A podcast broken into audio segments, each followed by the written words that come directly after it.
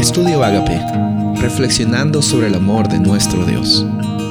El título de hoy es Problemas con las deudas, Proverbios 28, 1 y 2. Y sucederá que si obedeces diligentemente al Señor tu Dios, cuidando de cumplir todos sus mandamientos que yo te mando hoy, el Señor tu Dios te pondrá en alto sobre todas las naciones de la tierra, y todas estas naciones vendrán sobre ti y te alcanzarán si obedeces al Señor tu Dios.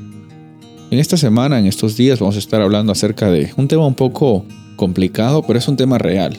Y afecta mucho nuestra vida espiritual, afecta mucho nuestra vida emocional, eh, con las relaciones que tenemos con amigos, seres queridos, personas que están cercanas a nosotros. Y estamos hablando acerca de este concepto de las deudas.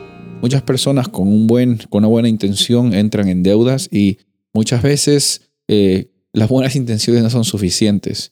Y como vemos aquí en Deuteronomio 28, 1 y 2, nuestro mandato, la realidad que nos toca vivir, la experiencia que nos toca vivir, es tener bendición y reconocer de que Dios nos ha dado unos principios para que basados en estos principios nuestra vida sea una vida con abundancia. Ahora, ojo, la vida con abundancia no consiste en tener abundancia de cosas o abundancia de dinero.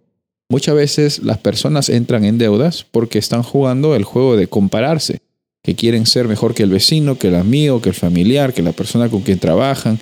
Sienten que de alguna u otra forma la vida llega a ser una competencia. Y en ese proceso la realidad eh, viene de que las personas eh, entran en deudas y por deudas también es que llegan a tener una experiencia de escasez. Queriendo irónicamente buscar abundancia, llegan a obtener escasez, esclavizándose con una deuda. Vamos a ver entonces en estos días acerca de los principios que encontramos en la Biblia. La Biblia no es un libro de ayuda financiera.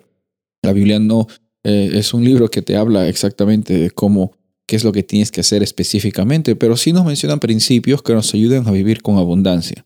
Y como ya dije en estos eh, momentos, la abundancia no consiste en cosas materiales, sino en un estado mental, en una experiencia que, que viene por consecuencia cuando el Espíritu Santo está en tu corazón. Cuando el Espíritu Santo está en tu corazón, ya no estás pensando en comparar las cosas porque esas cosas no te dan valor. Si bien es cierto, trabajamos y todos tenemos pocos muchos, muchas cosas materiales, la vida que estamos viviendo hoy no es una carrera y no es una comparación con personas, sino es una oportunidad que con lo que tenemos eh, y en la experiencia que vivimos, como vimos en el versículo eh, de Deuteronomio, todas las personas que están alrededor de nosotros van a ser bendecidas porque nosotros también somos bendecidos. Y ese es el punto crucial de nuestra experiencia hoy. No se trata en lo mucho que tenemos, sino cómo en la medida de lo que recibimos podemos también ser bendecidos y de bendición para otras personas alrededor nuestro. Soy el pastor Rubén Casabona y deseo que tengas un día bendecido.